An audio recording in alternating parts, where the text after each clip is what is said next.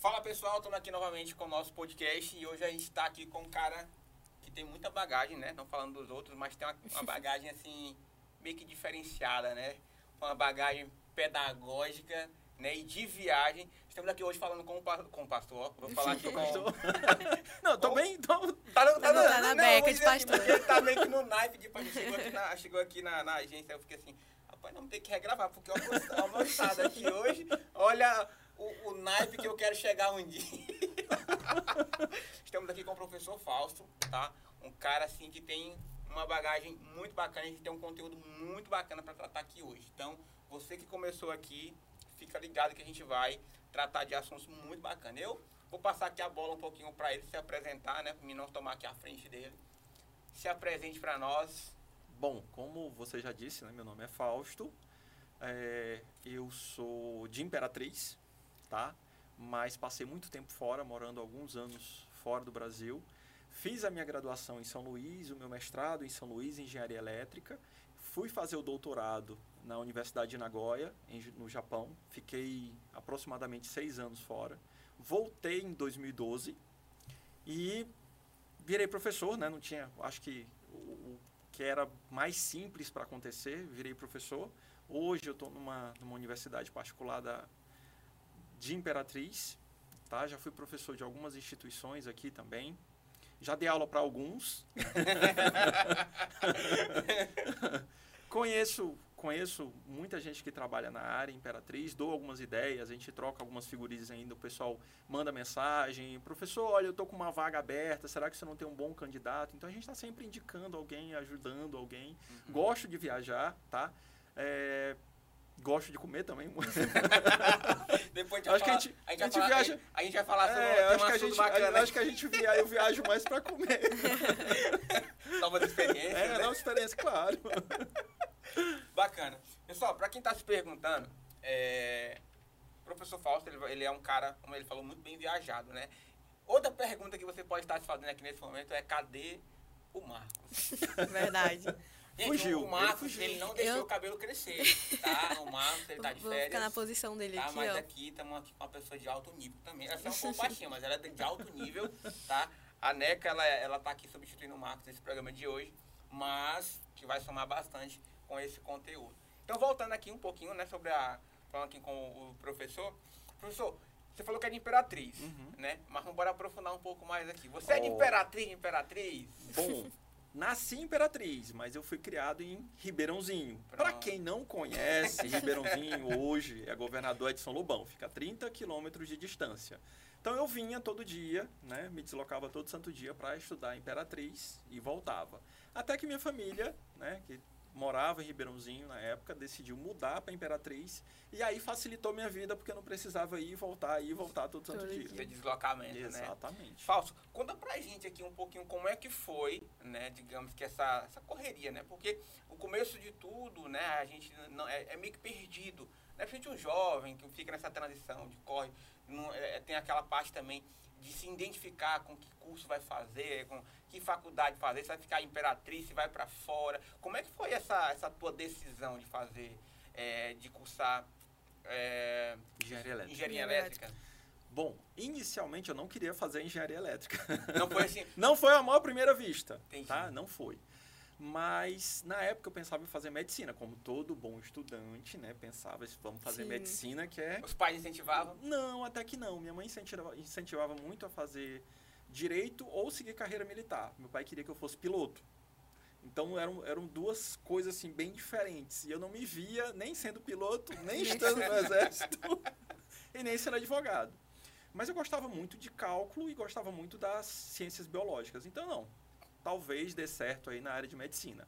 Fiz alguns vestibulares, não passei. O vestibular que eu mais passei perto, né, que eu acredito que eu tenha passado naquela coisa toda, foi cancelado por fraude. Então, aí eu deixei de mão, eu tinha passado para engenharia elétrica, antes eu tinha passado para ciência da computação. E aí, nesse passar de ciência da computação, eu fiz, fiz ciência da computação durante dois anos. Todos os meus professores eram engenheiros eletricistas. Aí eu parei e disse, não, vou mudar de curso para engenharia elétrica. Larguei, fui para engenharia elétrica, né? Achando, não, agora eu vou ter um pouquinho mais de tempo. E aí vou estudar para fazer, tentar medicina novamente, enquanto eu curso engenharia elétrica. Lê do engano. Não dá tempo, ele suga. É aquela coisa assim que você não tem tempo para nada. E aí eu me vi num desafio. Né? Assim, eu gosto de certos desafios. Engenharia elétrica me dava aquele desafio. E aí eu acabei me achando engenharia elétrica porque eu tinha um professor que tinha acabado de voltar do Japão, tá? Tinha passado muitos anos trabalhando com engenharia biomédica. E aí eu fui trabalhar com ele. E aí eu me achei, porque eu juntei as duas coisas que eu gostava. Eu juntei a matemática com a, a, a ciência de saúde. Então, deu muito certo. Né? Casou. Né? Casou. Hoje eu trabalho com as duas coisas e eu gosto demais. Soma bastante, né? Muito. Professor, é, você falou que foi para foi o Japão, né? Pro Japão. Como é que foi essa transição? Porque culturas diferentes, né? O jovem que não, não digamos, você já foi sabendo a, a língua, como é que foi essa adaptação lá? Ah, foi difícil. Foi, eu né? vou te falar que foi bastante difícil. Até porque a gente não está preparado para essas mudanças, né? Uhum. Maranhense, nunca tinha viajado para fora, né? Foi a Tinha primeira feito via- vez. Primeira vez. Então, tinha feito viagens aqui ao redor do, do Brasil, mas nunca tinha ido para tão longe. Então, foi um baque. Primeiro, né? Porque você é cobrado pelo inglês. Você tinha quantos anos lá, professor? Eu tinha, eu tava com 24 anos. sendo 24 anos. Né? Então, assim, tinha terminado a graduação, entrei no mestrado. A minha graduação, ela foi relativamente rápida porque o meu, orient, o, meu orientador queria que eu já entrasse no mestrado e terminasse o mestrado em um ano. Então, entrei na graduação, né? logo depois comecei a trabalhar com ele, disse, não, a gente vai fazer tudo muito rápido para que você tenha a chance de ir logo, para terminar logo. Eu disse, não, tá bom, vamos, Acelerado vamos fazer aí. isso. Né? É tanto que na época eu fiquei só cabeça e orelha. André brinca, eu disse, não sou eu. Tem algumas fotos antigas que eu olho e disse, esse não sou eu. Não imagino, não, esse não sou eu. Né? Mas eu fiquei muito magro. E aí os professores passavam, quando a gente estava terminando o mestrado, eu já estava exausto, eu já não aguentava mais aquilo. E aí os professores passavam, olhavam para mim e diziam, é, seu Fausto, estou gostando de ver, você realmente está estudando. Era notório, né? Aí. Era notório. Mas nesse estudar, nesse, nesse buscar esse conhecimento, eu acabei passando por um processo seletivo no consulado japonês em Belém. Né? Pouca gente conhece, mas a gente tem bolsas para o Japão, totalmente gratuitas, você não vai pagar nada. Em que sentido? O governo brasileiro oferece bolsas, mas você tem que voltar. Se você passar dois anos lá, você tem que passar dois anos aqui. Então você não pode ficar. A bolsa japonesa, que é uma, uma gratitude do governo japonês por a gente ter aceitado os japoneses após a Segunda Guerra Mundial, né, ele, ele tem várias bolsas. Os consulados atendem distritos. A gente tem, por exemplo, o consulado de Belém vai atender Pará, eh, Maranhão, Piauí e Tocantins. Então nós temos os candidatos desse, dessa área que vão se deslocar para lá para fazer a prova. E aí eu passei num desses seletivos, né? Durante o ano a gente tem uma bolsa de mestrado, uma bolsa de doutorado, uma bolsa de graduação e uma bolsa tecnológica. Tive a sorte, né? Eu A sorte, sorte. né? tive a sorte de passar nesse processo seletivo. Até porque a gente concorre com muito japonês. Até não parece. Tem, tem uma história engraçada que quando eu estava me dirigindo ao Japão, eu não tinha visto americano. Então eu tive que ir pelo Canadá. Então saí de São Paulo. É engraçado porque assim, no dia da saída, junta todos os alunos do Brasil inteiro. Né? Se passa- Concentra ali. concentra todo mundo, de todos os consulados, os aprovados de todos os consulados se concentram e saem num único voo. Sai quase um voo só pra é eles. só pra gente. Então, assim, já é, é uma coisa bem diferente. Então, nesse dia, tava ainda só japonês. Tu só encontra japonês. Aí tu se vê, né? Cabeçudinho, olhe- orelhudinho, assim, magro. No né? aquele ali No mínimo maranhense. aquele- É. E aí você pensa, nossa, o que, que eu tô fazendo aqui? Quando a gente estava passando pela, pelo controle de fronteira ali do Canadá, o pessoal me barrou. Eu, junto com os japoneses, eu me barraram. Eu disse, o que, você faz com esses japoneses? Eu disse, não, eu fui aprovado por uma bolsa, né, pelo consulado japonês, então estou indo com eles. Eu disse, mas você não é japonês. Eu disse, eu sei. É notório aqui, né? Mas é aberto para todo mundo, então todo mundo pode tentar, não é só descendente de japonês. Mas eles têm uma vantagem muito grande, porque muitos deles já conhecem a cultura, já estão habituados. A gente não, a gente chega lá, aquele baque. É tanto que a gente tem. Quando você chega, você tem seis meses de adaptação. Né? É, você passa seis meses aprendendo língua, cultura, é, o modo de agir, o modo de ser. Então é muito diferente. A gente tem o costume de dar aqueles três beijinhos quando chega, né? Apertar a mão, abraçar. Esquece. Não Lá não existe tem tempo pra isso, não. Não. Para você entrar numa sala e sair, você tem que pedir licença. Eu costumava entrar na, na sala do meu, do meu orientador lá, eu entrava, parava na porta, pedia licença. Shitsureshimasu. Aí ele gritava, hi! Aí eu entrava. né? Aí ia sair. Pra sair, eu virava de frente pra porta, né? Falava de novo, Shitsureshimasu. Aí ele! Hi. Aí eu dava um passo pra trás e virava. Parecia regime militar. Eu disse, não, mas Só faltava é, só faltava bater continência. Mas tem um nível hierárquico muito forte. Até para você conversar com as pessoas, se é o teu chefe, tu fala no nível hierárquico da língua mais alta. Não é igual falar com o teu colega, né? Senhor, sim, senhor, senhor. Fala mais brando É, ali, né? aquela coisa. Até quando a gente sai, que tem a- a- os encontros do laboratório, essa coisa toda, até o brindar, né? Quer ver como é que a gente brinda? Pega o copo de vocês. Como é que a gente brinda aqui no Brasil? É assim. Geralmente a gente assim, pega aqui, né? É chegar, vai né? Taca a caneca Aquela coisa lá. toda. Beleza. Vamos supor que ele é meu chefe. No Japão, né? Vamos levantar de novo a caneca. A gente tem que bater a caneca sempre abaixo dele. Ah, Nunca pode bater acima. é desrespeito. É desrespeito. Vixe, chefe. E aí, quando o chefe vai para algum lugar, ele serve todo mundo, tá? Ele serve todo mundo, aí ele bota a garrafa do lado. Aí alguém pega e serve ele, tá? São, são coisas...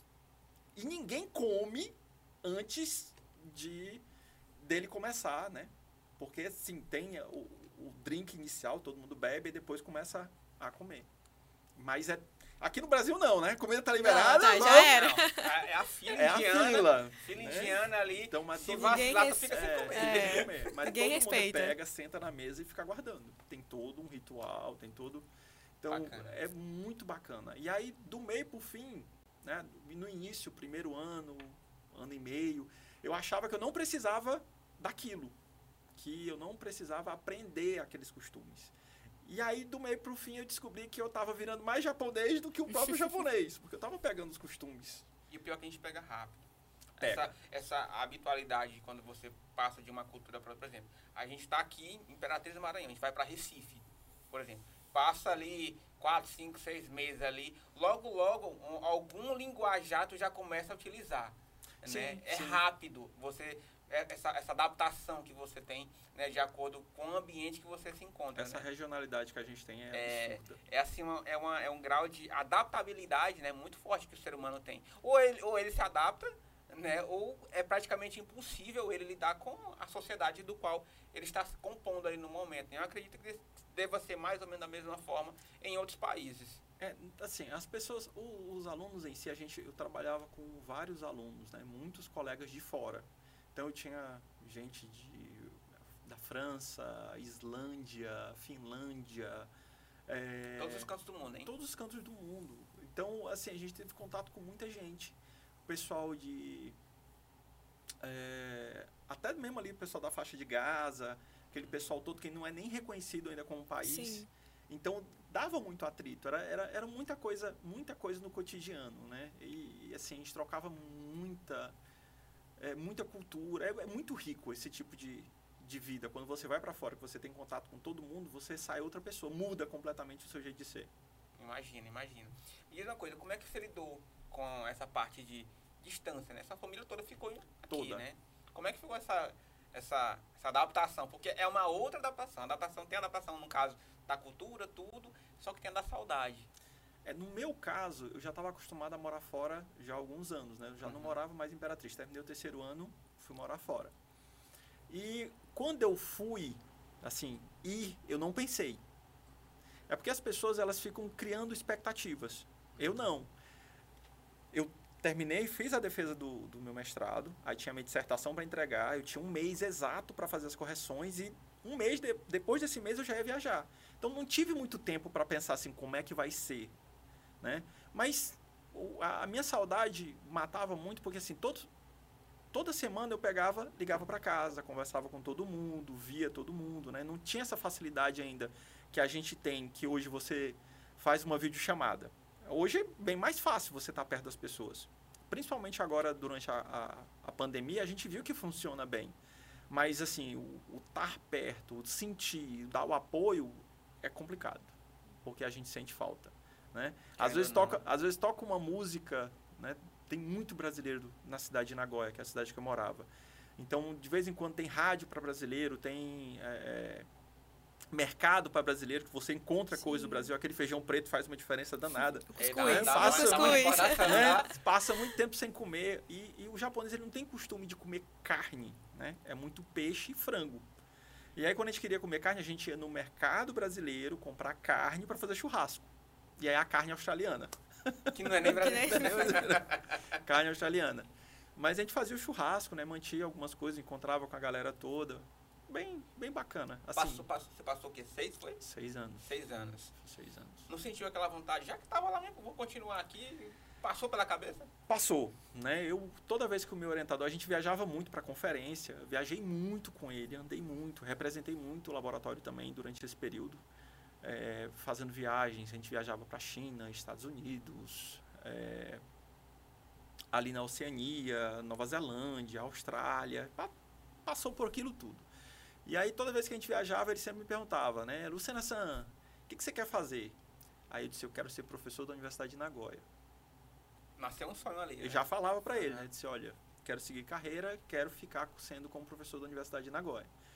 E aí foi, foi, foi. Quando estava chegando perto da defesa, ele falou assim, ó, é, Fausto, eu vou te mandar. Ele nunca me chamou de Fausto, né? Lucena. Lucena, eu vou te mandar para os Estados Unidos. Você vai passar dois meses, né? Vai ser bom o teu currículo. Você vai é, ficar numa universidade americana. Eu disse, não, tranquilo, mas ia atrasar a minha formatura. Eu disse, não, eu vou. Passei dois meses, aquela coisa toda. Quando eu voltei, ele tinha deixado o processo em cima da minha mesa para fazer o pós-doutorado. Aquilo já era um sinal fantástico, né? Então, seria muito, muito bom é, ficar no, no laboratório que eu estava trabalhando. E aí a gente teve o tsunami de Fukushima. Eu estava lá, né? Então o prédio balançou todo, aquela coisa toda. Eu acho que era umas três e meia da tarde. Todo mundo correndo, desce, né? E aí eu estava a 600 quilômetros de distância do epicentro, mas o prédio dançou. Foi para cima, para baixo, aquela coisa. A gente desceu, foi pro pátio. E aí eu imaginando, se nossa, amanhã quando isso passar do Brasil, vai ser um, uma confusão. Caos. Foi dizer, né? Porque é três e meia da manhã no Japão, três e meia da tarde no Japão, é três e meia da manhã no Brasil. Sim. Então, quando minha família acordou, que viu aquilo, isso eu já tinha ligado, já tinha mandado mensagem, já tinha mandado tudo. Né? Então, a família só ficou calma depois que eu consegui falar com eles, mas depois que eu acordei. Então, já tinha passado até, até é, 12 ligação, horas 12 horas de diferença. O pessoal já fica assim, me já ligou, fica. me ligou, eu não é, atendi, meu Deus. O que, que aconteceu? Então era assim, volta, volta, volta, né? Vem pro Brasil, vem, aí não tá mais bom, vem, vem, vem, vem. Eu disse, gente, eu tenho que terminar as coisas primeiro. Ainda faltavam uns dois, três meses para terminar tudo. E aí terminei, né? disse, não, eu vou pro Brasil, acalmo o pessoal, porque eu tinha que voltar por conta do tudo que aconteceu, eu tinha que voltar. Aí quando cheguei aqui, acabei ficando. Eis a questão. vamos lá, vamos lá, vamos lá. Acabei ficando. O cara que estava decidido a ser professor da faculdade Sim. de Nagoya. Chega no Brasil, acabou ficando. Teve um porquê especial? Casei. Casei. É importante, é uma coisa importante. É um momento marcante é um momento. na vida cheguei, de qualquer homem. É, cheguei, encontrei com uma pessoa, tomei a água de novo do Rio Tocantins. Pronto, aí vai não quis mais sair. Não vai mais embora, você não vai mais embora. Tomou água do Rio Tocantins de novo, renovou. Professor, me fala uma coisa. Ah. Conta aqui. Essa, essa questão, é, você veio, ficou, casou, né? É, essa pessoa é uma pessoa, assim, muito próxima de você? Como é que é? Família, né? Eu sempre brinco que é para melhorar a qualidade genética da família. Casei com uma prima distante, não uma prima perto, uma prima distante, para não dar problema. Casado hoje até? Tem quanto tempo já?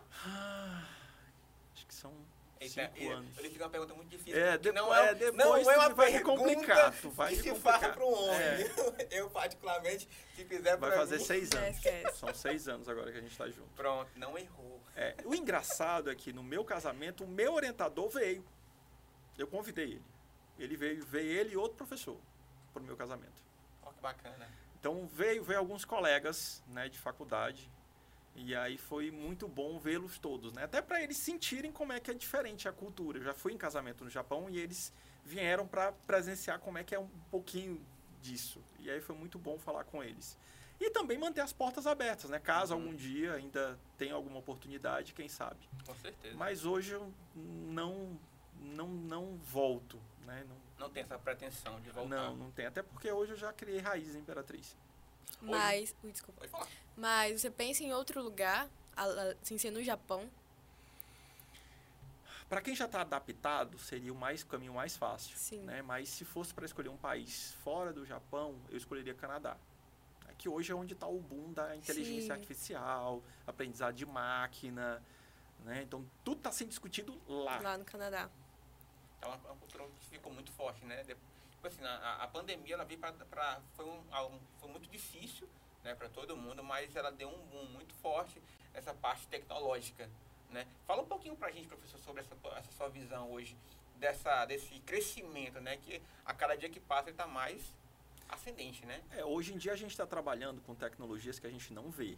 São tecnologias embutidas, estão no celular, estão na, na televisão, tá? Tudo isso são desenvolvidas a partir do amadurecimento da inteligência artificial, das redes neurais, da forma que a gente vê isso. Então, a gente tem hoje uma parte muito técnica desenvolvendo tecnologia para facilitar a nossa vida, né? Quando você chega e fala, né, conversa com o Siri da vida, tá? Quando conversa com uma Alexa, tudo isso tem uma tecnologia por trás que demorou anos, anos e anos para ficarem prontas. E aí a gente tem toda essa tecnologia que a gente pode estar aliando ainda a outros desenvolvimentos. Por exemplo, reconhecimento facial.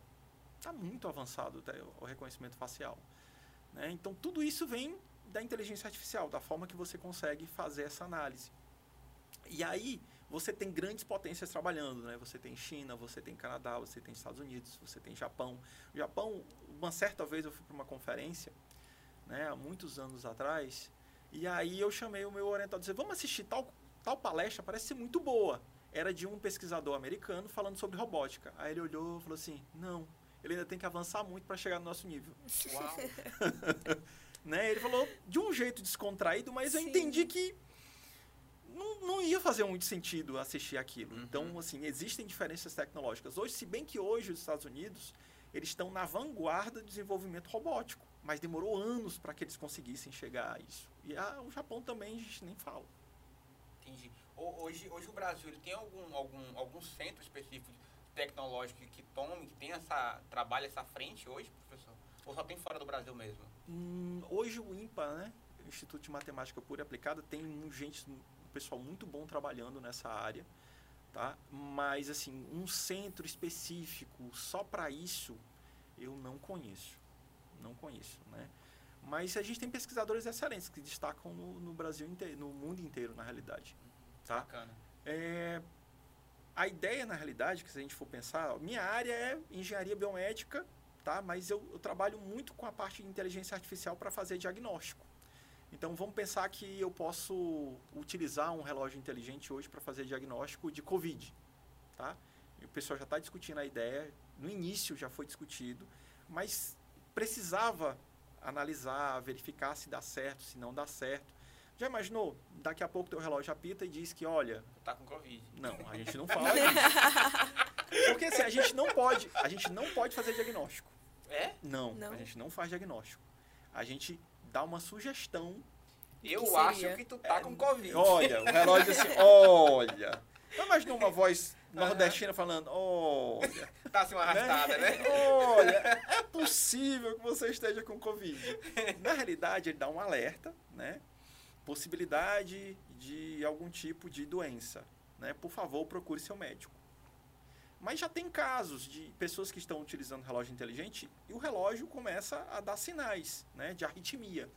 Ô meu, de vez em quando ele dá uma adaptada aqui que eu fico, É, então eu tem- fico olhando, eu fico fazendo tem- aqui a, conferência. Você tem que ficar preocupado, porque funciona. Aí de vez em quando ele dá arritmia. Então a gente tem acompanhado casos de pessoas que deram arritmia, que mostraram no, no relógio, né? E os caras foram e foi detectado. Então é a mesma coisa. A gente pode estar desenvolvendo algumas tecnologias que a gente pode estar utilizando no nosso dia a dia, que é muito, muito útil, né? Com certeza, hoje a tecnologia na vida de uma pessoa ela é de suma importância. mas tem os conceitos éticos também que a gente tem que verificar. Uhum. Por exemplo, será hoje um carro autônomo? É, se o carro autônomo tiver numa determinada direção e ele não puder desviar de um obstáculo, que é uma criança ou uma senhora, qual dele ele vai escolher? Uau. E tem uma, tem uma, tem uma, tem uma parada bacana. Professor, é, tem um filme muito antigo Hum. que eu acho muito bacana, Qual o nome? Eu, Robô, Sim. né? Que tem, trata um pouquinho sobre isso, né? Sobre o, o- o- a máquina Uhum. cuidar do ser humano, Uhum. né? E nesse, né, no caso desse filme, ele trata, né? Que uma máquina, ela, ela foi, digamos que, não vou dizer coagida, né? Mas ela foi, é, digamos que, seguiu uma, uma, uma ordem de um humano para matar, Hum. né? É, essa, essa questão hoje, assim, porque tem um, tem um fantasma, digamos assim, Sim. né, nesse meio, né? Como, fala um pouquinho pra gente sobre, desmistificando um pouquinho esses sentidos. Vamos lá, vamos, vamos para a primeira pergunta. Né? Quando a gente fala, na ideia que eu dei do carro, em que ele vai ter que decidir em quem ele vai bater, por que ele vai decidir, né? eu vejo pessoas que dizem assim, poxa, já está pré-programado isso. As pessoas têm um, um Eles se enganam com relação a isso. O que o, o sistema vai fazer é detectar qual é a probabilidade tá, para reduzir o dano. Se ele detectar que um deles tem mais chance de sobreviver, ele vai bater naquele que tem mais chance de sobreviver, tá? Eu posso fazer uma regra para que ele calcule a probabilidade de, ah, se eu bater na criança, ela tem mais chance de sobreviver do que bater na idosa. Então, são probabilidades, são cálculos probabilísticos que são feitos nem num piscar de olho, é muito mais rápido que isso. Uau. Então, esses carros hoje estão preparados para isso. Já teve acidente de carro, né, carro autônomo, com mortes confirmadas. Então, se analisou, né, o carro estava numa, numa via de alta velocidade e alguém foi cruzar. Só que as vias de alta velocidade nos Estados Unidos, elas são completamente escuras à noite. E aí o cara, a pessoa foi passar e o carro só viu, só detectou os sensores, só detectou em cima. Então eles fizeram um teste. Se fosse uma pessoa dirigindo o carro, ele conseguiria desviar? E aí, analisando todos os dados salvos, porque salva tudo, né? analisando todos os dados, verificou-se que não, não tinha como desviar. Então, o carro em si, ele bateu porque não, não tinha outra forma. Tá? Mas é a mesma coisa. Ele vai calcular as opções para ver o que, que ele pode estar fazendo para evitar aquilo. Agora, quando você tem, né, vamos supor que a gente já tem, quem sabe, né, a gente já tem um robô que foi programado para levar em consideração os comandos humanos. Se eu programar o meu robô para usar uma, uma arma, que já tem, a gente já, já viu exemplos disso, ele pode chegar a matar uma pessoa sem problema algum. Porque ele não vai pensar, ele vai seguir uma ordem Porque foi programado foi pra aquilo. programado para aquilo. Né? Mas eu não sei o, o quão a gente está longe para chegar numa coisa dessa, se você mandar robôs para uma determinada guerra. Né? Não sei se ainda ainda está. A gente já chegou nesse nível. Mas que a gente está numa tecnologia muito próxima de acontecer, tá. É porque cada dia que passa, ela, é, avança-se mais. Avança né? muito. Então a gente já tem os drones. Os drones, já ia falar, né? Hoje tem, a gente tem drones aí que com, com capacidade de alcance, né? Digamos que de é, visitar praticamente quase todos os países, né? Digamos. A gente pode olhar assim que o cara, numa, numa base pequena ali, o cara vai muito longe, né? E você tem uma visão como se você estivesse olhando É praticamente. porque hoje, hoje, com as câmeras que a gente tem, você consegue é, é, ter acertos milimétricos. Você consegue ter visualizações milimétricas de onde você está. Então, não faz muita diferença. É, hoje tá, mu- tá muito avançado. Muito, muito. É, mas o nosso avanço, vamos falar assim, Vamos nacionalmente, o nosso avanço é qual? Onde é que a gente está? A gente teve evolução? A gente está seguindo a onda? Né? Será que a gente, se a gente fosse sentar hoje, ter pessoas capacitadas e gabaritadas para desenvolver tecnologia, a gente teria? Ah, eu vou fazer igual os japoneses fazem. Eu vou montar um prédio, botar computadores e falar, botar uma cafeteira. Pronto, tá aí. Será que vai ter gente para desenvolver esse tipo de tecnologia, para a gente conseguir revirar esse mercado? Entendeu? Então a gente precisa de brasileiros para fazer isso. A gente precisa de pessoas mais gabaritadas, mais capacitadas. Só que a gente falha muito, primeiro. O salário desse tipo de pessoa é muito alto. Então a gente já não consegue pagar. Tá? Então é, a gente não consegue reter esse pessoal. Eles acabam indo para fora, porque os salários são muito mais altos. E a, os desafios, porque programador, se você perguntar o que, que ele gosta, ele gosta de desafio, ser desafiado a resolver um problema, tá? Então, programadores científicos, quando você dá um problema para ele, ele vai buscar de todas as formas resolver aquele problema. Raiz. Encontrar uma é justamente isso. É você tentar resolver aquilo de uma forma elegante. Não adianta ser de qualquer jeito. Tem que ser de uma forma elegante para que você explique e você sinta que aquilo saiu assim como se fosse um poema. Bacana. Eu estava até comentando aqui agora há pouco que eu estava vendo um, um vídeo do João Kepler, né? Que ele cita, né, que é é uma área em ascendência, porque ele é um, é um grande investidor de startups hoje, né? E a parte hoje de tecnologia, essa parte de inovação, de essa parte de programação especificamente, deu um boom. Né? O cara, eu até citei com um, um exemplo bem raso, né? O cara que ganhava 5 mil vai para os Estados Unidos para ganhar 5 mil dólares por hora, digamos, né?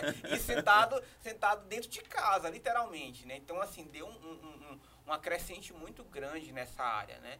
E, igual você falou, né? O, lá fora é um pouco mais valorizado essa, essa área e as pessoas que se capacitam aqui automaticamente não quer ficar. Eu conheço mesmo, inclusive eu conheço um amigo meu que na época quando a gente abre, quando eu abri a empresa com o Marcos, a gente, a gente trabalhava juntos na, no mesmo coworking, né? E ele não trabalhava para empresas do Brasil. Por quê? Ele falou, cara, porque, primeiramente, eles não têm capacidade, não conheço uma empresa que tem capacidade de pagar um ticket no, no caso do, de como eles me pagam. Exatamente. Né? E ele foi justamente para o Canadá. Eu lembro que né, eu, passava, eu passava lá na. Ele estava na sala de reunião, né? Fazendo aqui as cal, né? E ele falando com, com o pessoal de lá, né? Isso só no computador aqui. Eu ficava assim, olhando assim, cara, é muita inovação. Não tem limite hoje em dia com acesso à internet, o acesso rápido, a nuvem, todos os dados, né? Você é tudo disponibilizado. Então, se você precisa fazer qualquer coisa, trabalhar em equipe de vários lugares do mundo, hoje é muito fácil. Você pode deixar uma câmera ligada, você está trabalhando, é como se você estivesse no escritório. Não precisa estar um local específico. Né? E aí a pandemia veio para mostrar que é capaz disso acontecer de qualquer lugar do mundo. Então, a gente está vivendo esse momento. E aí a gente precisa estar tá atrás disso para melhorar. Né? As pessoas não sabem, é que nem eu falei, a gente tem bolsas de estudo, pouca gente conhece. A gente tem trabalhos remotos para quem fala um inglês razoável. Então tudo isso está lá. As pessoas hoje, elas, ah, eu vou enviar um currículo para saber se eu consigo ser contratado. Cara, você tem tanta vaga, tanta coisa para fazer online, que às vezes você nem precisa sair de casa, tá? Mas precisa as pessoas precisam evoluir, elas precisam se capacitar. O que falta é capacitação. E aí a gente vê ensino médio, tá? É, faculdade, universidade. A gente não vê isso, as pessoas dando esses exemplos, né? Uhum. Esse não, terminou, vou pegar um emprego. Sim. Vou fazer alguma coisa. Não. Cara, você tem muita coisa para fazer, tá? Hoje você tem com YouTube, Google. São tantas ferramentas, são tantas coisas para fazer que. Professor, você não acha também que a, a falta de investimento, principalmente na, na, na educação básica, né? no começo da educação básica, ensino, ensino médio, há essa falta de investimento nessa área de tecnologia? Porque eu acredito que quando o estudante se forma né, no ensino médio, uhum. vai fazer o vestibular, já vai sempre para aquelas para as de sempre, né? Medicina, direito, direito engenharia. engenharia. Não há esse, esse investimento, essa procura nessa área de tecnologia. O quanto também hoje ela está sendo importante. Eu vejo, eu sempre vi e sempre vou defender isso. Em que sentido? Os nossos professores, eles são, assim, a gente tem professores muito bons, mas qual é o incentivo que o professor dá ao aluno para que ele busque outras coisas? Por exemplo, é, a gente tem um Instituto Militar de Engenharia, é um Instituto Tecnológico da Aeronáutica, que são grandes instituições. A gente tem alguns alunos aqui maranhenses que foram aprovados, né, que estão estudando lá. Mas você não vê ninguém divulgando isso. Sim. Né, ninguém incentivando. Porque são locais onde a tecnologia é divulgada, é explorada. E aí a gente tem a, a é as fugiu agora o nome você tem os campeonatos brasileiros tá, de ciências, de biologia, matemática, química, física. Quando vocês estavam no ensino médio, alguém falou isso para vocês? Alguém incentivou Não, vocês eu, a participarem? Eu, eu, participei de uma vez. Eu lembro que na, minha, na época, quem era meu professor orientador era o professor Magno. Você lembra do professor Sim, Magno? sim, sim. Pronto. A, o- a gente teve, assim, um- uma, uma, uma ligação muito forte no ensino médio, eu, eu e o professor Magno. Porque eu sou um cara que nunca gostei muito de números, né? E ele, na, na, na simplicidade do, do ensinar, do jeito bruto que ele era, bruto que ele era, Mas ensinava bem. mas era um cara, assim, excepcional. Fantástico. Eu lembro que uma vez a gente entrou em debate na, na sala, eu e ele, a gente tentando ligar uma lâmpada com uma laranja, Sim, sim. né? Aí ele ficou naquilo encucado juntamente comigo ali. Ele falou assim: amanhã eu vou trazer duas laranjas, tu traz os fios, que a gente vai ligar esse negócio aqui. E ele não tinha papas na língua pra falar, né? Ele falava muito palavrão, né? Eu vou ligar, vou nem falar, vou falar aqui não, mas ele falava muito palavrão. Aí a gente ficava naquele debate. Então, assim, eu, eu vejo que falta muito disso hoje Ensino raiz. o ensino raiz, entendeu? Do professor, ele não ser tão teórico, mas ele se, não é nem se misturar, mas ele en- envolver o aluno de uma forma que ele seja cativado. Outra parte muito bacana que eu lembro do ensino médio é que o quê? Tinha-se já as salas de, de, de, de computação, de Informática, informática, tudo, mas sem brincadeira. Eu lembro como se fosse hoje. O, sabe o que que a gente ia fazer na sala de informática? A gente passava uma- um, um- um- um período lá, uma, uma aula, né? Literalmente uma aula. A gente passava uma hora ali, 45 minutos ali, olhando o Facebook, É verdade. desenhando no Python. Tanto potencial que se tinha para ser aproveitado ali, só que assim, a gente não tinha o estímulo, né? A gente não tinha o estímulo e, a e, e não do- botando a culpa, digamos, na escola, né? Porque o aluno também tem, uma- um, um- tem um, um- um grau de responsabilidade, né? De ir atrás. Mas tu não tinha professores gabaritados para estar trabalhando nessa área. Na Não, época não, não tinha. Ei, sabe quem era que sabe quem que era a professora? Ah, Era a professora de inglês. era a professora de inglês. Então, assim, tem-se um, um, um leque de, de, de coisas que eram erradas, né? Que façam que algumas coisas elas andem meio que para trás, né? Eu vim aprender um pouco de, de, de tecnologia depois que eu terminei meu ensino médio. Que eu fui ter um pouco mais de vivência com é, relação eu, a isso. eu comecei a programar muito novo. Eu acho que eu tinha os meus 14, 15 anos. Né? Era na Data Control, aqui em Imperatriz. Muito, A minha- muito Sim, sim. antigo. É, né? Então, quando a Data Control entrou em Imperatriz, eu fui, né, me inscrevi para trabalhar com programação. Então, com 16 anos, eu já programava. Né, Já tinha feito o básico. Né? É tanto que na época não tinha programadores em Imperatriz, eu recebi um convite para trabalhar. Era na, no Banco, banco do Nordeste. E aí minha família na época não deixou porque eu era de menor, que ela precisava de autorização e tal, aquela coisa toda. Mas para tu ver, eu tinha acabado de terminar o básico, né? Conhecia o básico e não tinha programador, não tinha ninguém. Então, eles estavam procurando alguém para começar a trabalhar com isso. Então, naquela época a gente trabalhava hoje com linguagem praticamente mortas, que era COBOL, né? É, Basic, Uhum. é, um pouquinho de Fortran. Então, conhecia um pouquinho para poder estar trabalhando, mas nada muito aprofundado. E aí eu acho que talvez desse início teve toda essa paixão para chegar onde eu cheguei hoje. Sim. Hoje você lidera um, um departamento É não, eu estou num, num núcleo, tá? É uma coordenação que é um núcleo, núcleo de tecnologias educacionais da Universidade de Selma. Então, a gente ensina professores a usar tecnologia a favor deles em sala de aula, tá? Então, vamos supor, fazer um quiz, vamos fazer um quiz completamente digital, tá? Então, a gente monta o quiz de forma que a gente usa gamificação, tá? O aluno chega, é um jogo, tá? Você tem 30 segundos para resolver uma pergunta curta. Então, todo mundo aparece a, a pergunta na tela, né? Os alunos no celular deles aparece só as opções para marcar.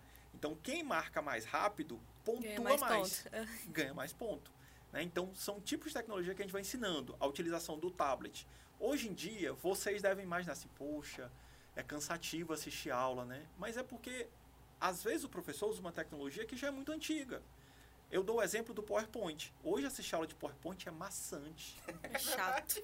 É chato. Mas se você pega um tablet, um tablet hoje, né, com uma caneta, e você liga ele na tela, você vai riscando. é mais Aqui intuitivo. É mais intuitivo.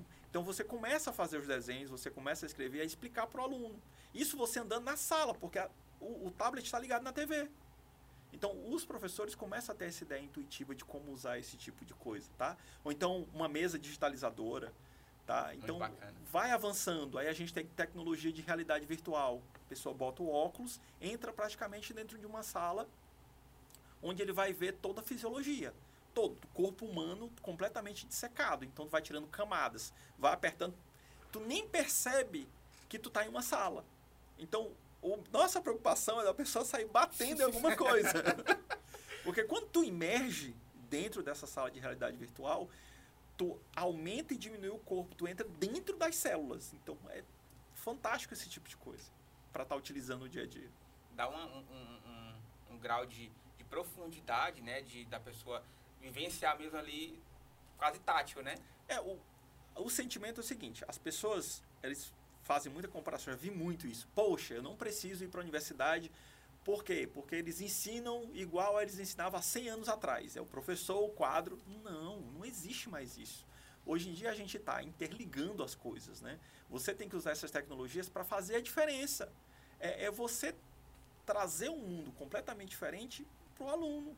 O aluno hoje em dia ele usa o quê? O que, que vocês usam? Vocês conseguem celular. ficar longe do celular? Não conseguem. Não. Então por que, que eu não uso o celular a meu favor? Tá? Então assim, tem, tem dias que pessoal está com o celular na mão. Aí você, ah, mas está todo mundo com o celular na mão, estão fazendo um determinado tipo de atividade. Estão buscando alguma coisa. E é assim que a gente trabalha. Quando tu tem uma dúvida, tu faz o quê? Vou no Google. Não, automaticamente. Vou no Google. Tá? Mas nem tudo tem que ser no Google. Às vezes, a gente tem alunos que não sabem nem encontrar no Google. Eles não sabem a diferença do que é um browser, né? O, como é que funciona um navegador. Eles se perdem ainda. Então, ainda falta esse tipo de coisa. Talvez a base da educação é o seguinte: eu vou dar a base tecnológica para que eles comecem a entender como é que funciona, para que eles possam fazer buscas. A gente tem o ensino EAD, tá? Hoje em dia. O que, que vocês acham do ensino EAD? Muita gente critica porque, ah, poxa, eu não tenho um professor. Mas quando vocês querem aprender alguma coisa, quando vocês gostam de alguma coisa, vocês não vão atrás? Óbvio. Sim. Então, por que, que não tem esse mesmo sentimento quando você está fazendo uma disciplina no EAD? O professor, ele tem que ser apenas um mediador. Se eu tenho dúvidas, eu vou tirar com ele. Entendeu? Agora, conhecimento básico, para mim ler, entender, é fácil. Agora, quando eu chego numa pergunta que eu não sei a resposta e eu não encontrei no Google. e tá quase impossível de você achar outro. Entendeu? E aí eu posso perguntar para alguém que sabe muito mais do que eu, que tem muito mais experiência. A diferença entre um professor doutor, um PhD, hoje, é porque o cara tem muita bagagem. Às vezes tu pergunta alguma coisa para ele, ele nem olha. Ele só diz, olha, vai em tal lugar, olha isso, dessa forma, muda isso. Aí tu vai, né, disse, mas o senhor não vai nem olhar. Eu disse, faça. Aí o cara vai, mexe, professor, funcionou. então é bagagem, entendeu? A gente estuda muito. Tem teorias que dizem que após 10 mil horas de estudo, você se torna gênio em alguma coisa. Tá? Aí você tem caso de Beethoven, que começou a compor muito cedo. Com quantos anos ele começou a tocar? Com quantos anos é que ele fez realmente sucesso? Então você conta aquele tempo todo e você vê que deu mais de 10 mil horas. Tá? Um, um professor com doutorado, ele é muito especializado numa determinada área, mas ele passou o quê? 3, 4 anos estudando 8 horas, 9 horas, 10 horas num determinado assunto. Então ele sabe aquilo de ponta cabeça. Entendeu? Isso é que faz a diferença. Bacana. Professor, é, assim, hoje, o maior, maior, desafio hoje de um professor na sala de aula, né? na, digamos, na sua área, qual que é esse maior desafio hoje que vocês têm, que vocês encontram? Internet. Internet, né? É, não, não no sentido de dos alunos terem acesso, né? Mas porque assim, a gente tem muita informação. E aí os alunos, quando a gente fala alguma coisa, alguns alunos estão buscando aquela informação na internet. Então ele vai surfar em muita informação que ele não vai saber filtrar. E ele tenta trazer aquilo para a sala de aula. Quando ele traz, ele mistura as coisas. E aí a gente tenta explicar que não é daquela forma. Tem provas, já tive provas que o aluno veio dizer que a, a resposta não era aquela da prova. Eu disse, olha, essa, essa questão foi elaborada desse jeito, tá aqui. Mostrei por A mais B, expliquei. Ele disse, mas eu vi um vídeo do YouTube que o cara falava que era diferente. Eu disse, mas é a fonte. Você não pode pegar qualquer informação. Então, fake news hoje está tão alastrada, as pessoas falam qualquer coisa e você aceita. A gente não tem essa consciência do crítico, de criticar aquilo. Ou, às vezes, quando a pessoa pega um artigo, né, um artigo para ler, porque está publicado, ele acha que é verdade. E não é. A gente tem muitos artigos ruins, mas também tem muitos artigos bons. Então tem que ver a fonte, quem é, quem não é, procurar ver, entender. Eu digo muito para os alunos, eu disse, olha, você não precisa saber tudo, mas você precisa discernir entre o certo e o errado. Quando você pega alguma coisa, você olha, eu acho, né? Eu não gosto nem de usar a palavra acho. Pronto, Isso aqui. aqui, isso aqui não, não, tá, não tá fazendo sentido. Então vamos procurar ver por que, que não está fazendo sentido. Tá? Então tem que ser crítico. Ah, tem muita informação na internet? Tem. Qualquer pessoa hoje pode conseguir informação. Tá? Agora, eu ainda acho que a pessoa tem que ter uma graduação, porque você vai ter o contato com as pessoas que vão te orientar. Não é que você vai aprender. A gente aprende sozinho. Mas tem que ter aquela pessoa te dando base, sustentação, aproveitar. Eu digo muito, vocês aproveitam muito pouco os professores. Isso é Eu verdade. pensei, vocês aproveitam pouco. É verdade. A pessoa aproveita pouco. Poxa, eu tenho um cara que sabe muito. Aí eu venho perguntar coisa boba? Não, eu sento, né? Com perdão da palavra, eu boto a bundinha na cadeira, começo a estudar. E quando eu bato em alguma coisa que eu não sei, eu vou em quem pode me ajudar. Que está perto, né? E aí facilita as coisas. Agora, se a gente continua, né? Eu disse, não, eu vou pegar só o que o professor está passando, porque é o básico, não me aprofundo. É só o A feijão gente com não avança. Não dá para avançar. Né? E aí a gente tem muitos alunos que pensam nisso. Existe uma geração inteira que é só vai para aula, assiste e volta. Não, o professor só passou isso, não preciso fazer mais nada.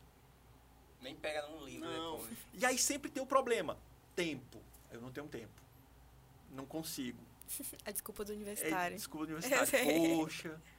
Né? Eu, eu tava me cobrando esses dias, eu tava me cobrando porque eu tava querendo voltar pra academia. E eu não conseguia. Comecei a acordar às 5 da manhã. eu tô me tornando uma pessoa que eu não queria. Aquela que acorda 5 Aí, horas. 5 horas da manhã pra ir pra academia. Então consegui tempo. Tá dando certo? Tá, tá. Então conseguindo. Voltei faz pouco tempo, mas tá.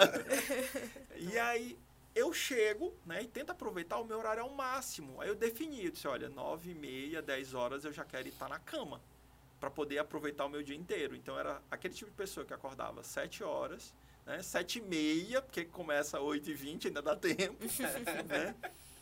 Acordo, comecei a acordar um pouco mais cedo, mas acordava, né? Vida de imperatrizense, acorda em cima do horário, se arruma porque é tudo perto. Aí você volta, almoça, dorme, cochilinho de 15 minutos e volta pro trabalho. Mas aí você não pensa que esse tempo, você pode ganhar esse tempo. Ninguém tem costume aqui de levar o, a marmitinha pro, pro trabalho. Quem leva? Poucos. A gente tem aqui dois. Você ganha tempo, cara. É assistir uma aula, assistir um vídeo interessante, um webinar, alguma coisa que vai te dar algum tipo de conhecimento. Tem que aproveitar isso, entendeu? E aí eu tô me cobrando esses dias para dar uma atualizada em vários conhecimentos que eu tinha e que eu acho que tem que dar uma melhorada. Então, às vezes o meu japonês já não tá tão bom. Aí eu disse, não, vou voltar a estudar japonês, né? Vou voltar a me aprofundar no inglês. Então, é isso que eu tô fazendo. Se reciclando, né? É, tenta- importante. tentando não perder o conhecimento que a gente tem. Porque assim, você demorou tanto tempo para conseguir aquele conhecimento. Aí você não pratica, você perde. Poxa, se eu Sim. perder vai ser pior. Vou ter que voltar do Eu vou ter que voltar de novo. Então não, vamos, vamos tentar Deixa, eu- continuar. deixa eu É, manter aqui pra mim vamos não manter, perder. entendeu? Fazer alguma coisa que vai me, me agregar alguma coisa. Bacana. Professor, você tra... eu tô vendo que você trabalha bastante, né? Trabalha muito, né? Eu gosto. Acredito.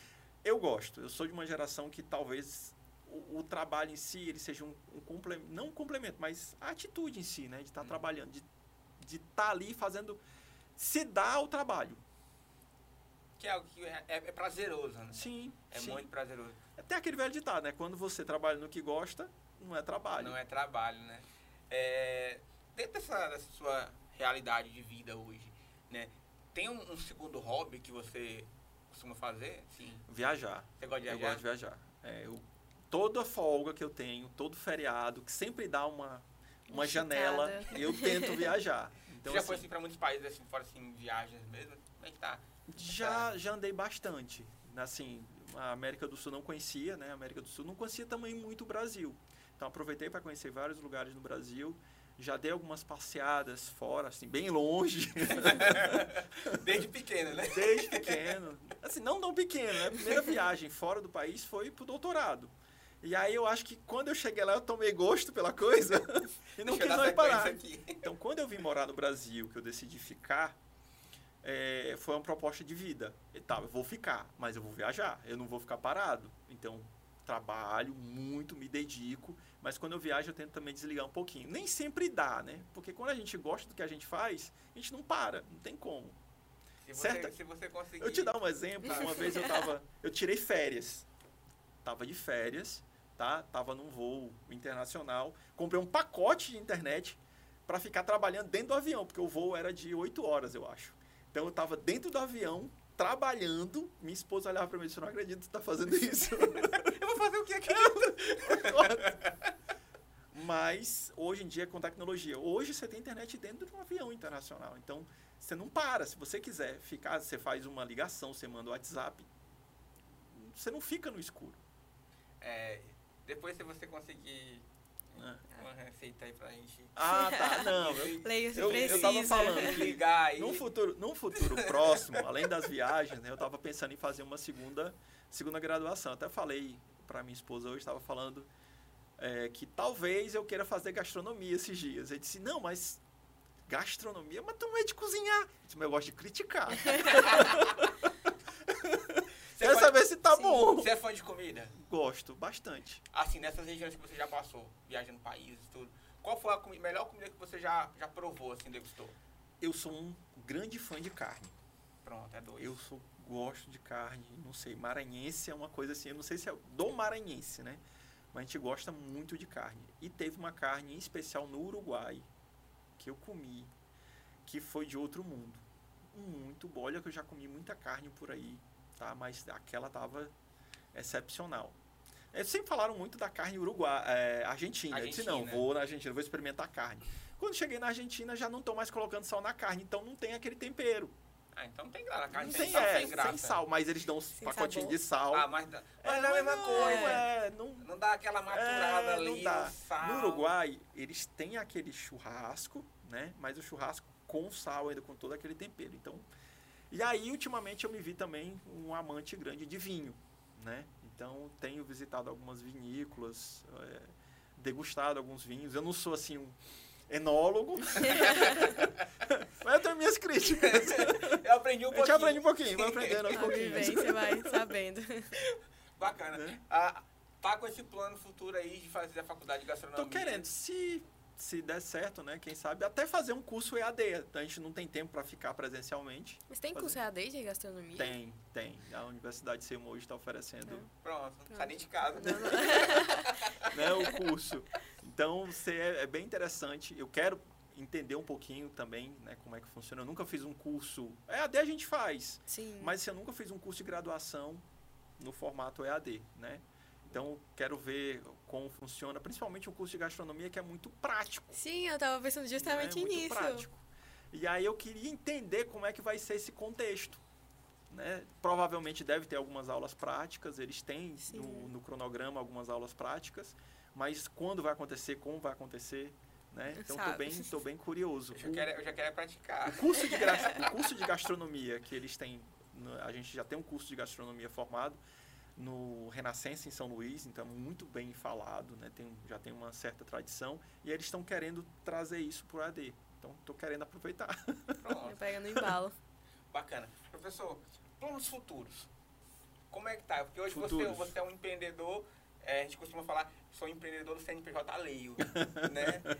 Como é que o professor Fausto vai falar assim, não, eu vou começar a trilhar aqui um caminho, eu vou... Quando, Tem esse plano? quando eu cheguei no Brasil, né, que eu decidi ficar, a minha ideia era sempre formar uma, uma empresa, uma startup, alguma coisa voltada para diagnóstico, mas diagnóstico utilizando os nossos meios, tá? Que aí seria um relógio inteligente, tá? É, facilitar a vida dos médicos, que antes a gente não tinha consulta online, o- com a pandemia foi possível também fazer isso acontecer. Mas a gente vê muito, por exemplo, você tem hoje tecnologia que quando você está passando já consegue medir temperatura, pressão, é, que mais? A gente pode estar utilizando isso para prever certo tipo de doença. Já imaginou? Você está trabalhando e aí consegue ser diagnóstico de depressão? Tá? Por quê? Porque você vai ter uma câmera em cima do, do seu computador, você vai estar trabalhando todo santo dia, aquela câmera, mediante a autorização de vocês, ela pode estar gravando as informações e ela pode estar fazendo um reconhecimento facial e um reconhecimento de voz para detectar características que levam à depressão. Interessante. Então dá para fazer esse tipo de coisa, já tem estudos nessa área. Né? Então tem padrões que a gente pode estar trabalhando. E isso é, assim, ponta da ponta. Não utilizamos, eu não sei por que utilizamos, é que nem carro elétrico né? A gente hoje tem a Tesla que decidiu fazer carro elétrico e todo mundo está seguindo, mas não tinha ninguém. Puxou-se uma tendência. Puxou-se né? uma tendência. Então, vai ter um momento em que um, uma, grandes empreendedores vão ver, ver isso, que é uma tendência, e vão começar a investir. Então, vai puxar todo mundo. Até um tempo atrás, a gente não tinha casa inteligente. Hoje em dia, quase todo mundo tem um Alexa em casa. Sim. Né? Então, tá muito barato de fazer esse tipo de coisa. E acessível. E por que, que a gente não utiliza isso para o bem-estar? No Japão, a última vez que eu estava acompanhando, a gente tem camas com sensores. Então o cara deita, já começa a pegar todos os sinais vitais. Então a gente vai processando aquilo, vai trabalhando ao longo do tempo e a gente consegue verificar se tem alguma coisa fora do lugar. Né? Se tem algum sinal que não está da forma que a gente queria. E aí a gente consegue dizer, olha, vai no médico, vê o que está acontecendo, provavelmente vai ser isso. Mas a gente não pode fazer diagnóstico, né? Como eu disse, a gente não dá diagnóstico. A gente Ah, eu é acho. É aquele, olha, né? Talvez. Possivelmente. possível, por favor, procure seu médico. Há indícios, Fortes. indícios que provavelmente e se tu for pensar, vamos, vou te dar um exemplo bem grosseiro. Mamografia, tá? É, a mamografia é muito utilizada há muitos anos. É um- uma técnica já bastante antiga, bem conhecida, mas ele, se eu colocasse hoje mil mamografias para um médico analisar, um especialista da área, ele ia ter um acerto de aproximadamente 80%. É um, é um, é um, é um dado que precisa ser 80%, melhorado, né? é, assim, 80%. Por quê? Às vezes ele está cansado, às vezes ele não deixou passar algum detalhe, tá? Então, pode acontecer de desses 20% ser ela, tá? Então, se ela foi diagnosticada com câncer e não tiver câncer, ela vai ter que procurar fazer tratamento. Isso vai acarretar, sobrecarregar o sistema de saúde. Mas se ela não foi diagnosticada, quando o câncer evoluir, ela também vai gerar um custo muito maior. Então tem esse viés. Se eu pego hoje um computador para ele fazer essa análise, eu tenho acerto de 99,9%. Uau. Então a tecnologia em si ela veio e ela tem que ser utilizada. A gente está tentando é, é, implementar isso, né? Cada vez mais quando vocês vão fazer um exame, ele está ficando cada vez mais tecnológico. Sim. Vocês chegam para que você entrando numa nave espacial. É verdade. Uma, uma coisa que eu acho muito. Assim, eu tô acompanhando agora com um pouco mais de constância, né? Consumindo mais conteúdo médico. Uma coisa que me chama muita atenção hoje é a forma de como alguns médicos operam utilizando, no caso, a tecnologia, né? É, no caso, cirurgia robótica. Uhum. Cara, é muito fascinante aquilo. Não, e a precisão. Tem uma precisão é, é aquela precisão cirúrgica mesmo. Né? Muito bacana. Eu fico assim, cara, a gente evoluiu muito. Mas eu acho que ainda dá para evoluir mais. A gente usa pouco. Porque a gente fica com medo da tecnologia. Tem muita gente que não, não consegue absorver aquilo. A pessoa fica com aquele. aquele Receio, é, o receio de É, a- a, a a gente- máquina tomar. A, é máquina vai tomar o meu a, lugar. A gente brinca do Exterminador do Futuro, a, Uhum. a nome dela.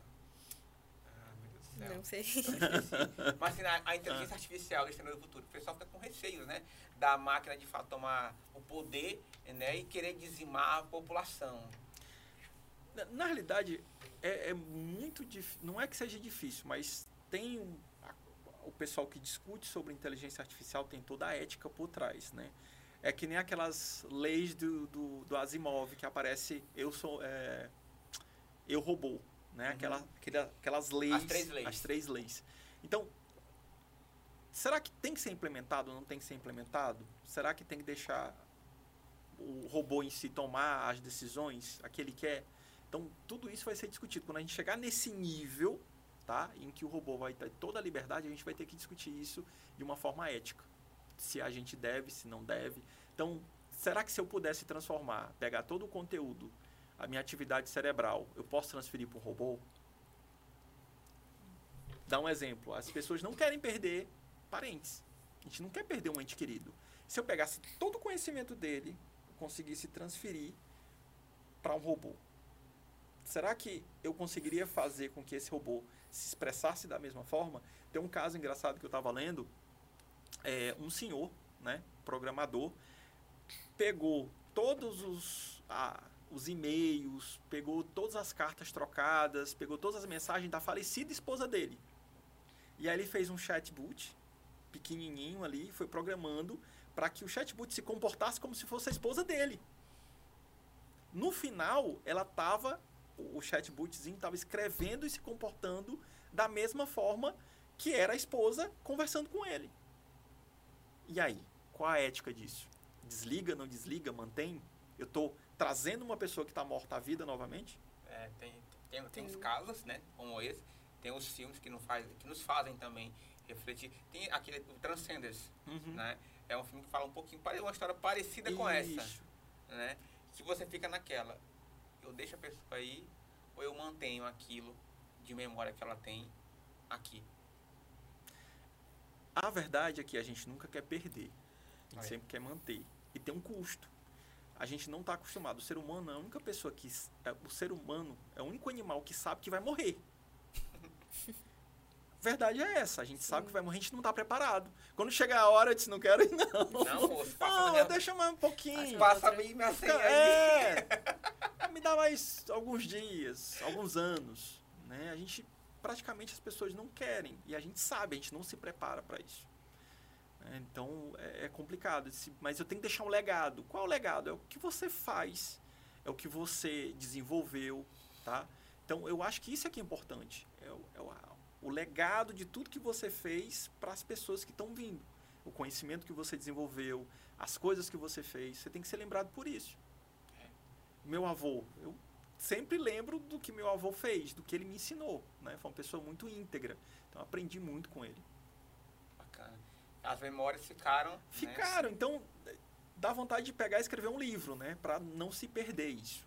Então juntar todo mundo, um pouquinho de cada coisa e juntar, não tentar manter ele vivo, né? Porque é- cansa, gente. E o corpo da gente também tem um, um limite. É o limite. Então, quando a gente estende isso ao extremo, a gente também está fazendo com que as nossas células cheguem a um extremo. Então é cansativo. Verdade. Verdade. Bom, uma visão muito bacana, né? De, Sim. de presente e de futuro. né? Professor, é, uma, uma ú- última, uma pergunta, que é ba- basicamente um conselho, né? Um conselho para a juventude hoje, né? Em, nesses tempos atuais. buscar conhecimento, tá?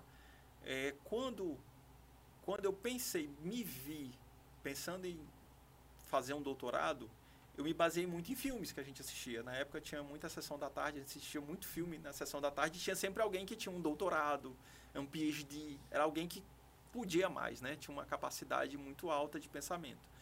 E aí eu me vi e disse, não, vou vou seguir essa linha, eu vou fazer um doutorado. Meu sonho era chegar e fazer um doutorado. Mas aí eu me vi o seguinte, a gente tinha um estudo muito deficiente, tá? Professores muito bons, mas um estudo muito deficiente. E aí eu busquei fora. Às vezes eu buscava muito fora. Buscava em livros, conhecimentos. Hoje é muito fácil você ter conhecimento. Você vai no YouTube, pega uma videoaula, você assiste.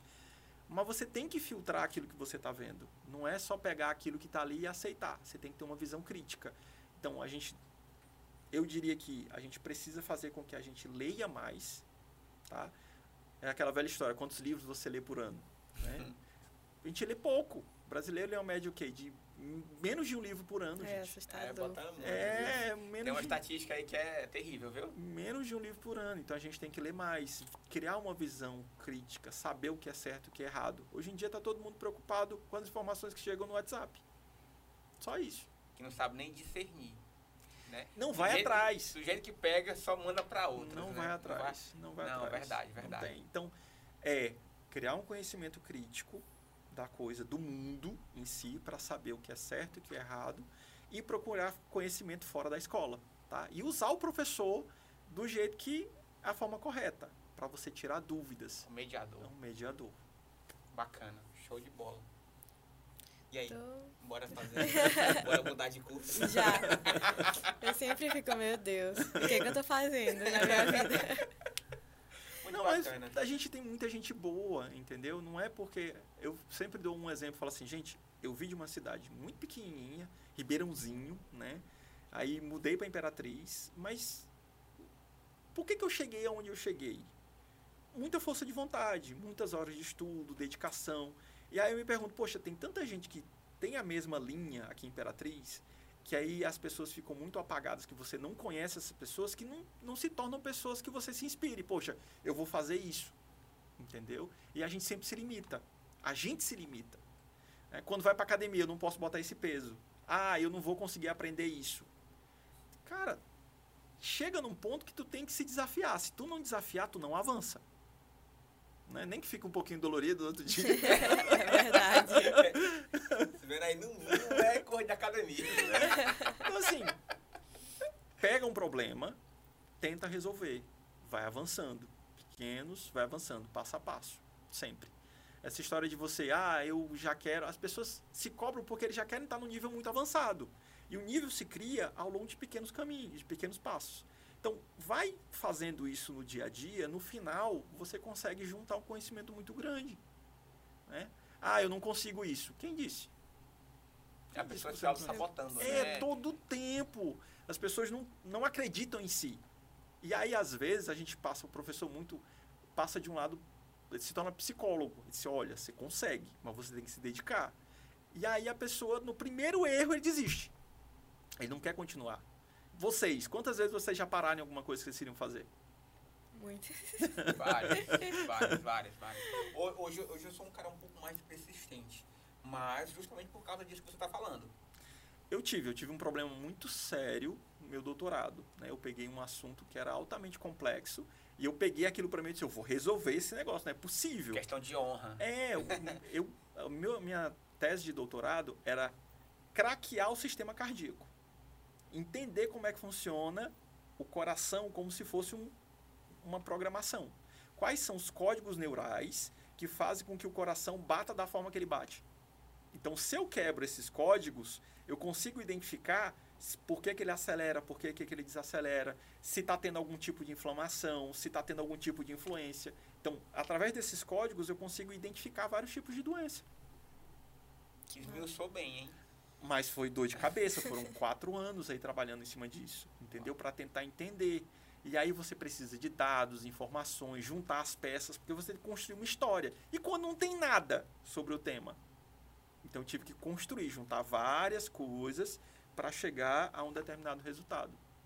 Isso me deu um incentivo muito grande, pois se eu conseguir fazer isso, por que eu não consigo fazer outra coisa? Ah, Você se autodesafiar é bom para isso, né? É você romper os seus próprios limites. E não deixar com que, com que qualquer problema, por maior que seja, ele te barre no, naquilo que você tanto almeja, que é o avançar. né? É, hoje em dia eu vejo assim, os alunos falam muito assim, professor, eu trabalho. Né? Aí trabalha, vai para a universidade, aí acabou o dia. Poxa, gasta um pouquinho de tempo, é que nem um colega, né? Leva o lanche, para aquela, aquelas horas, dorme mais cedo, chegou, dorme, acorda mais cedo, né? Então tenta ter um tempinho ali. Ah, eu estou ouvindo música. Não vai ouvir música, vai ouvir alguma coisa relacionada àquilo que tu tem que aprender, tá? Foca. Eu falo que os 4, 5 anos de, de universidade, faculdade, eles passam muito rápido. É muito rápido. Passa. Você não vê. E aí quando você tá termina, vem aquela dúvida: o que, que eu vou fazer da minha vida? Sempre tem. Um dia que eu vou trabalhar, o que, que eu vou fazer? Eu tive muita sorte, porque quando eu terminei, eu passei para trainee né, de uma empresa de telecomunicações. Mas eu decidi não ir e fazer o mestrado. Então o mestrado foi muito rápido, já pulei para o doutorado, me desafiei todo o tempo, né? E, assim, eu não vejo assim, poxa, as pessoas olham assim, poxa, tu tem uma bagagem muito grande, tu tem uma vivência muito grande, mas eu não consigo me ver como sendo essa pessoa. Porque todo o tempo eu me desafiei. Não estagnou, né? Não, não, não gosto de parar, né? Não, Sempre e o- discutir novas hoje, ideias. Hoje nós- a- a gente está numa, numa geração é, de alunos que eles, eles são a desculpa em pessoa. né?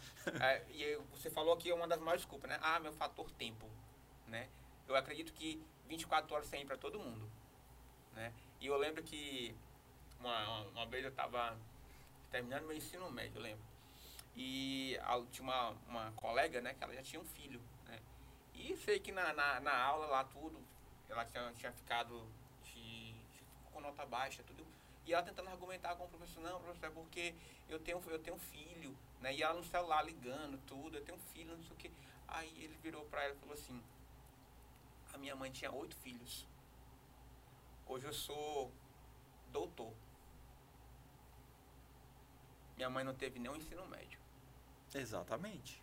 Então E o fator tempo, ele não é um determinante. não. Ele não é um determinante. Ele é um, ele é um limitador? Sim, mas ele não é determinante. E aí, cabe a você colocar o limite. É você que determina esse limite. Ah, vai me impedir? Você decide. É mais fácil você tirar esse limitador, né? Vamos tirar esse limitador agora e eu vou.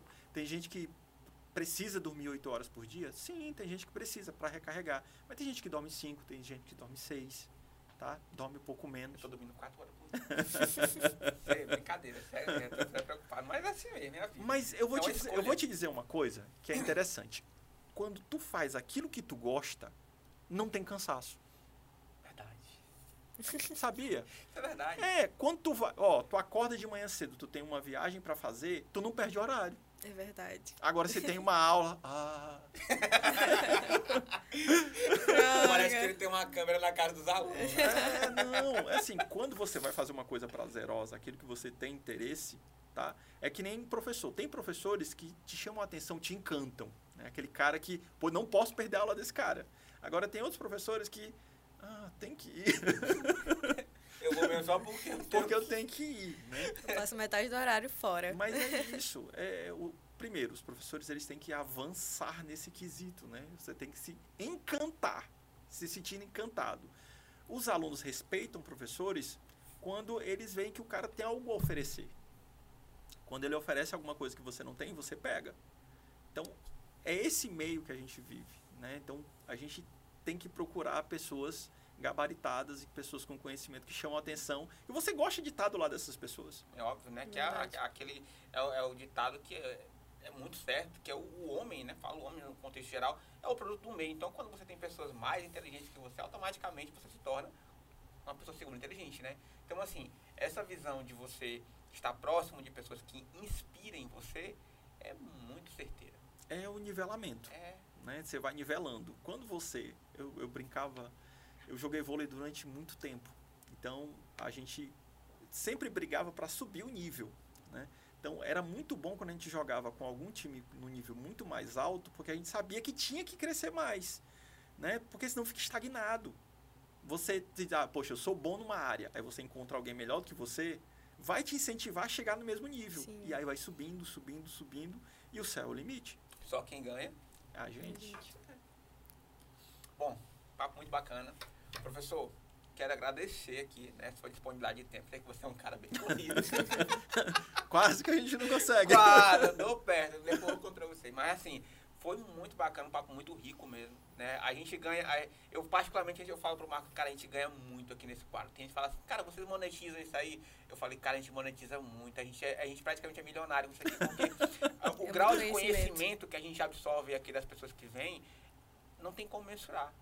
Então, assim, não é que a gente escolha pessoas a dedo, mas é que a gente quer pessoas que tragam, tanto pra gente quanto pra quem vai, vai assistir, né, vai ouvir esse podcast, né, que as pessoas também se sintam é, aqui, né, absorvendo esse tipo de conteúdo. E hoje você enriqueceu um pouco mais Não, agradeço. a nossa, o nosso humilde podcast, né? Sim. É bom, é bom divulgar isso, né? Falar que a gente tem imperatrizenses que conseguiram chegar a determinados locais, que conseguiram quebrar certas barreiras, incentivar aqueles que estão desmotivados, Sim. né? O pessoal que não acredita muito que dá para fazer, mas tem, a gente tem muita gente boa, é, maranhense. né? Na época que eu estava no Japão, aconteceu um caso engraçado, que a gente encontrou três maranhenses, três, né, fazendo doutorado fora do Brasil. Então, assim, é um, poxa, Que o legal. mundo é muito pequeno. É três maranhenses, encontrar três maranhenses juntou, assim, do nada, tá? A gente se, se- encontrou num restaurante brasileiro em Nagoya. Do nada, assim, encontrou e disse, poxa, então tem salvação. Tem salvação. tem salvação. E acredito, eu- só para finalizar, a gente, pra- a- essa questão de regionalização não é também um- uma barreira para você alçar novos voos. Né? Tem gente que mora, não, eu moro numa cidade pequena, não tem, não tem pretensão, não tem nem, não tem nem como eu evoluir. Né? Eu, não, igualmente o senhor, eu sou de uma cidade desse tamanho. Entendeu? Mas assim, de onde eu saí, né, não é dizendo, não é menosprezando, mas eu não quero mais voltar. O meu intuito é Por curiosidade, onde foi? Qual a Monte- cidade? Montes Altos. Montes Altos. Ah, quase vizinho. Pertinho ali. Montes Altos. Melhor, vou mais longe. Não foi nem Montes Altos. É o interior do interior de Montes Altos. Então, da roça, literalmente. Mas assim, é, a gente, a gente é, olha, igualmente eu estava você falando, né, a gente olha para assistindo televisão, a gente se inspira, né? Não é porque aquela pessoa está lá que eu também não posso estar. Tudo, né? É, é um, um fator predominante na nossa vida, é aquilo que você coloca na sua cabeça com o intuito de crescer. Você, você cria uma meta. Isso. Sempre criando uma meta. Sempre se visualizando. Eu vou chegar lá. E aí você começa a galgar esses passos para chegar a um determinado objetivo. Se você não tiver um objetivo formado, você não chega. Você tem que visualizar. Eu vou chegar aqui e correr atrás. Ah, aconteceu isso. Dá a volta, cara. Passa por cima, entendeu? Não, não sendo uma pessoa que vá atropelar alguém, mas para resolver os problemas, entendeu? Sempre seja educado, sempre seja responsável, mas tente resolver os problemas para que você consiga avançar. Verdade. Sempre. Sim. Verdade. Bom, e é isso. Alguma pergunta mais aí? Não, Nossa. não. Não, ficou tão quietinho Sou hoje. muito quietinha. Bom, professor, muito obrigado mais uma vez, tá? Você que ficou com a gente aqui até agora, tá? Quero aqui deixar aqui um abraço, né? E agradecer mais uma vez o, o nosso amigo professor, né? Que somou Sim. bastante. Até o próximo podcast. Sinta sempre abraçado aqui pelo nosso podcast. Sempre que você quiser voltar para compartilhar novas experiências, a cadeira está aqui. Obrigado, agradeço muito. É um espaço interessante, eu não conhecia, né? É, é, acompanhava indiretamente vocês por causa do nosso amigo em comum. Mas não, não tinha parado ainda. Vou começar a prestar um pouquinho mais de atenção e, quem sabe, né? Se vocês quiserem, posso indicar algumas pessoas interessantes para Uau, pronto. Deixar que a gente vai trocar uma ideia. E terminar aqui o programa. Bom, galera, é isso. Até o próximo programa. Abraço. Tchau.